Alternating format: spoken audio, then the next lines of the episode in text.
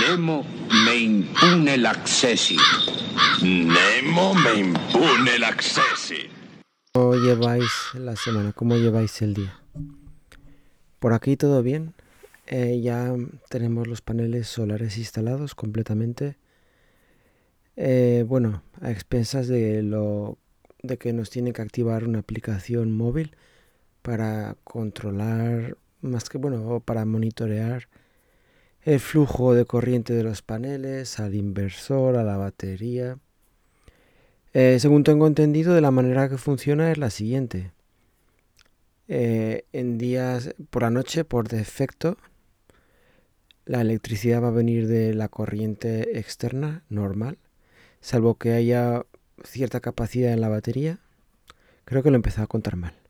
A ver, empiezo otra vez. Hola, ¿qué tal estáis? Os voy a comentar de cómo funciona el tema de los paneles solares según mi entendimiento. Capaz que estoy equivocado y... Y bueno, lo que pasa es que, claro, es sábado por la noche, estoy un poco cansado y no doy para más. Bueno, a ver, poniéndome serio. Recibe la, la energía solar. Se supone que, bueno, a mí lo que me han vendido es que puede recibir más energía cuando hay un sol muy intenso, pero funciona perfectamente cuando hay luz solar.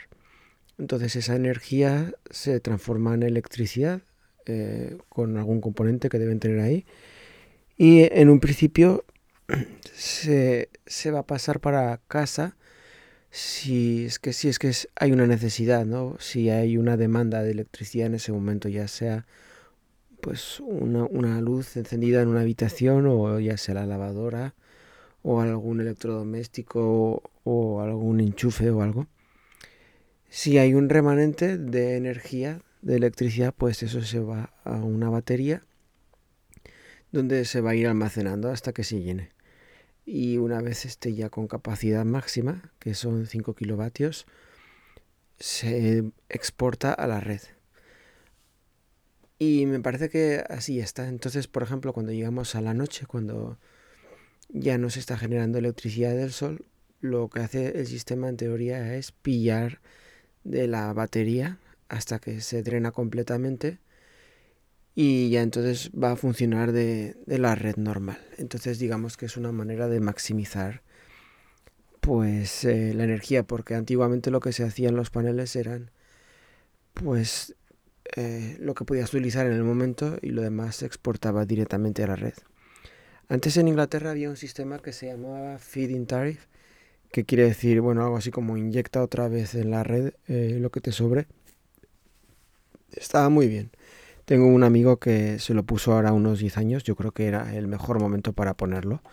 Los paneles eran mucho más caros en aquel, en aquel entonces, pero el gobierno pues, eh, pues te daba unas opciones muy atractivas que eh, siguen haciendo honor a ellas. Entonces si tú te sacaste aquella feeding tariff, todavía puedes estar disfrutando de ello si no lo has cancelado tú. Y consiste que te, te pagan, me parece, unos 40, 42 peniques por kilovatio, que es una maravilla. Es una maravilla teniendo en cuenta que las tarifas ahora, tú estás pagando el kilovatio a lo mejor en 26, eh, quizá haya alguna oferta más barata, alguna más cara, pero bueno, esa es la media. Entonces imaginaos, en días muy calurosos, en realidad estás sacando muy buen provecho. Más si lo tienes orientado completamente al sur, si es medianamente grande. Pero en el 2018 al gobierno inglés se le ocurrió que eso, pues yo no sé si no le salieron los números, pero dijeron, bueno, se cancela el feeding tariff. De hecho ya lo habían ido decrementando. Yo hablo que hace unos 10 años te pagaban esa cantidad y la han seguido respetando, pero lo fueron bajando. Y ahora han dicho, ahora vamos a dar algo parecido, pero se llama eh, SEG, que es algo así como eh, garantía de exportación a la red, algo así, que viene a ser técnicamente lo mismo, tú vendes tu energía que produces, el excedente, pero ya a precios irrisorios. Creo que lo máximo que puedes sacar son tres peniques. Imaginaos de 40 peniques 42 a 3. Vamos, es una vergüenza y desincentiva por completo, a no ser de que existen estos modelos de utilizar una batería, vamos, ¿quién se va a poner paneles solares? Y vamos, es, es una vergüenza, auténtica vergüenza que exista eso. Yo no sé si habrá habido por ahí algún lobby eh, de, de las eléctricas que se dedican a, a velar por los intereses de los ciudadanos, claro.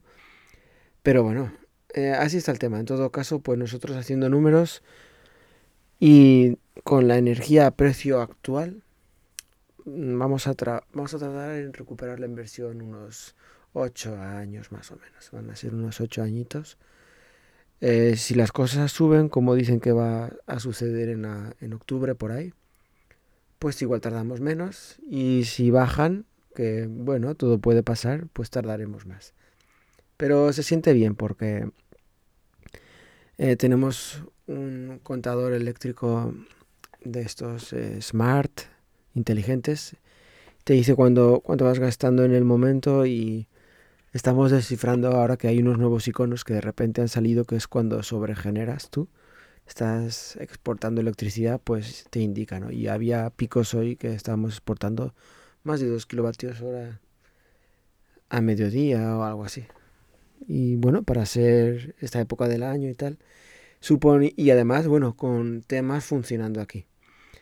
El lunes le voy a llamar de todas maneras a esta gente porque quiero saber exactamente si la batería está funcionando, porque una cosa que ocurre es que, por ejemplo, de repente estamos exportando electricidad, eh, hay un pico de, a lo mejor la lavadora o la vajilla se entra en un ciclo eh, potente y de repente pues pone que consumimos electricidad, ¿no?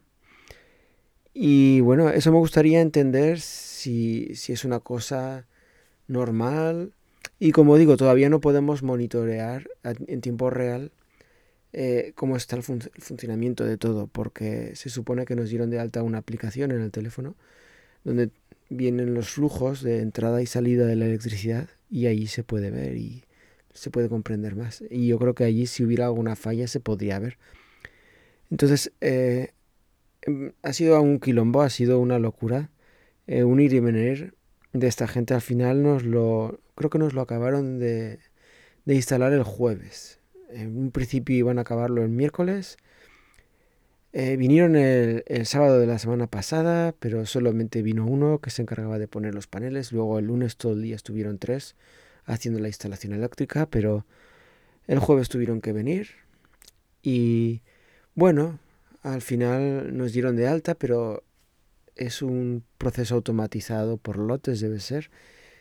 Y hay un, hay una cola de, de, solicitudes. Yo no sé si lo hace un proceso automático o habrá gente allí haciéndolo manualmente. Y nos dijeron, sí, puede tardar varios días en que se os dé de alta la aplicación. Y en eso estamos, en eso estamos. El lunes les daré un toque a ver para que me digan cómo va el asunto. Ayer, cambiando de tema, me enteré de lo que significa eh, eh, hacer el poeta en Inglaterra. Y fijaos que ya llevo como unos 15 años por aquí. Pero es la primera vez que escucho eh, hacer el poets. P-O ETS, que significa poeta, pero en inglés es poets. Yo no sé si es porque me he movido en cierto tipo de círculos y ahora estoy en otro completamente diferente, pero, pero vamos buscando... Bueno, os voy a contar la anécdota primero. Estábamos ayer en, en la oficina por la mañana, conectado al teletrabajo, como siempre, y entonces eh, uno de los compañeros dice, bueno, Hoy es un long weekend, que es fin de semana largo, que eso pasa, se dice así cuando el lunes es festivo y aquí se celebra el primer lunes de mayo. Es una es una perdón, es una festividad que no tiene santoral ni nada, como casi todas las de aquí. Y siempre es el primer lunes de mayo. Entonces, eh, este fin de semana es largo. Y dice, bueno, nos hacemos un poets y yo digo, a ver, pero por favor. A veces hasta me da pereza porque hablan así de cosas raras. Y digo, a ver, que no soy de aquí, a ver, por favor, pero dadme algún detalle. Y otro contesta, TS. Y yo digo, joder, pero aquí hablan en clave. Bueno, entonces uno me, me dice, poet significa peace off early tomorrow Saturday. ¿Qué quiere decir peace off? Peace off es como cuando quieres mandarle a alguno así, oye, vete a tomar por saco, o mandarlo a la OMA, pues le haces peace off.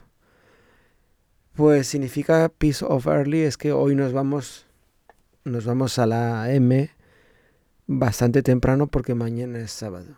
Y claro, así se dice muy elegantemente poets. Eh, luego en la Wikipedia está documentado. Si buscáis poets como slang, como, bueno, mmm, se me van las palabras en español. Bueno, buscad también slang. No, es así, en muy coloquial. Significa que, que es una manera de antaño, cuando se trabajaba en las fábricas, de decir, bueno, vamos a aprovechar el sábado, que mañana es domingo, y ahora lo han trasladado a las oficinas, eh, muy coloquialmente, en las clases populares, para los sábados. Entonces, gracias a que mañana es sábado, vamos a acabar hoy temprano. Y se suele acabar a las tres y media. Cosa que no sucedió ayer, más que para la persona que lo dijo, pero fue aceptado por todos y yo aprendí algo nuevo. Entonces sí, se suele decir, vamos a hacer un poco de poesía hoy, hoy por la tarde, un viernes por la tarde. Así que si alguna vez lo escucháis en alguna película o alguna serie, pues mira, eh, si el traductor lo ha puesto como viernes tarde, vamos a hacer poesía, a lo mejor es que significa otra cosa, ¿no? Significa que van a salir temprano. Es que a veces se pierden mucho los chistes con las traducciones literales, ¿no? Eh, a mí me pasa mucho y sobre todo si ponéis, por ejemplo, no sé, eh, si tenéis la película con subtítulos, los subtítulos son bastante diferentes. Los subtítulos suelen estar más apegados a lo que es la traducción genuina. Y bueno, el doblaje y los subtítulos a veces son muy dispares. Y hemos aprendido algo. También quería compartiros un par de curiosidades que esta vez las he aprendido otra vez a través de mis pequeños eh, del tema del mundo de los piratas. Vamos a ver. Inglaterra, por todo su pasado de piratas, mm, todo lo que son tatuajes y pendientes, eh, pues es una cosa que, vamos, no está estigmatizada ni hay prejuicios. Tú puedes ver a gente bastante mayor con tatuajes, inclusive en la cara, y no los tachan así, oh, mira, son los de la Mara Salvatrucha, o... No, no, no, aquí está bien y Vamos, hay ciertos trabajos que a lo mejor te van a decir, oye, cúbrete quizá los tatuajes del cuello y tal. Pero yo me he encontrado gente eh, con pendientes y eso y tatuajes, ¿no? En la, en la oficina, ¿eh? en bancos y en sitios así. y yo siempre he pensado, oye, pero ¿qué pasa aquí? Que no los de selección, ¿qué? Pero no, es simplemente porque hay una tradición muy arraigada, muy arraigada y por eso vais a ver pendientes, evidentemente no solo en chicas, sino en chicos bastante. Y, y las chicas es curioso que no, no llevan los pendientes nada más nacer. Eso es una cosa que aquí, vamos, ni se te ocurra pedirlo en el hospital, casi casi te van a denunciar por malos tratos a bebés. Se suele hacer, se suele esperar a que los niños son más mayores, las niñas. Y hay muchos sitios, hay eh, creo que en los únicos sitios donde no te los hacen es en las farmacias, para que os imaginéis. Hay sitios especializados de tatuajes que pueden ir allí. O tiendas así que venden anillos y pendientes de bisutería y también te los hacen allí. Y bueno, ya están la mar de preparados con una pistola de estas y, te lo hacen así. Esto es curioso, ¿no? Eh, todo el pasado histórico que tenemos aquí en Inglaterra, Digo tenemos, ¿verdad? Incluyéndome a mí. Eh, pero, ¿sabíais que una de las, uno de los objetivos que tenían los piratas era intentar conseguir llevar un pendiente de oro? Si conseguían un pendiente de oro, eso lo protegían con toda su vida porque finalmente eso lo iban a llevar siempre con ellos y les servía para pagar su propio funeral. Era como tener allí un, guardadito, un ahorro. Y con eso se guardaban el dinero para, para el funeral. Es bastante interesante. Y luego el tema de los parches. Los, muchos de los piratas no es que fueran tuertos, alguno habría, pero llevaban siempre un parche. Y yo no sé si esto tiene alguna razón médica o no, pero tenían siempre un ojo en la oscuridad para luego si tenían que hacer combate nocturno, tener el ojo así como mucho más eh, adiestrado para poder ver en la oscuridad. Bueno, es, algo que se me ha hecho bastante curioso y lo quería compartir con vosotros. Voy a dejar un poco antes, eh, hay que aprovechar porque estamos a 30 de abril cuando grabamos este podcast. Hoy es la noche de Valpurgis, eh, la noche de las brujas, de los aquelarres. Y no sé si sabríais que Bram Stoker mm, escribió y se publicó póstumamente, pero escribió El invitado de Drácula, eh, que lo que se supondría que es el primer capítulo al, libro de Drácula y sucede en la noche de Valpurgis. Se supone que Jonathan Harker, que es el protagonista que viaja a Transilvania, pues está en Múnich y viaja en esa misma noche, en la noche de Valpurgis, desde Múnich hasta Transilvania y lo lleva un cochero que, vamos, le dice que no debería viajar en esa noche, pero él, bueno, como muy flemático inglés que es, pues piensa que eso no va con él, se decide viajar y en el trayecto en un momento dado, pues eh, no recuerdo bien por qué, se apea del carro, del carruaje, en mitad de, de la nada, en un bosque, y sigue un serpenteante camino que lleva hasta un cementerio y ahí se encuentra por primera vez y a lo lejos con el conde, aunque en ese momento pues él no sabría nada porque lo ve en la oscuridad y también se también empieza a ver allí lo que es el espectro de un de una condesa y lástima que bueno esto fue eh, uno de sus pocos uno de sus últimos relatos cortos creo que publicó bastantes. Y lástima que no pudo explorar más por ahí, ¿no? Y ya, bueno, falleció después de haber publicado, creo, La madriguera del gusano blanco. Eh, bueno, no sé si escucharéis esto antes del 30 de abril. Si no, espero que hayáis pasado una buena noche. A ver si nos acordamos el año que viene de, de celebrarlo un poco antes, de mencionarlo también. Y hasta la próxima.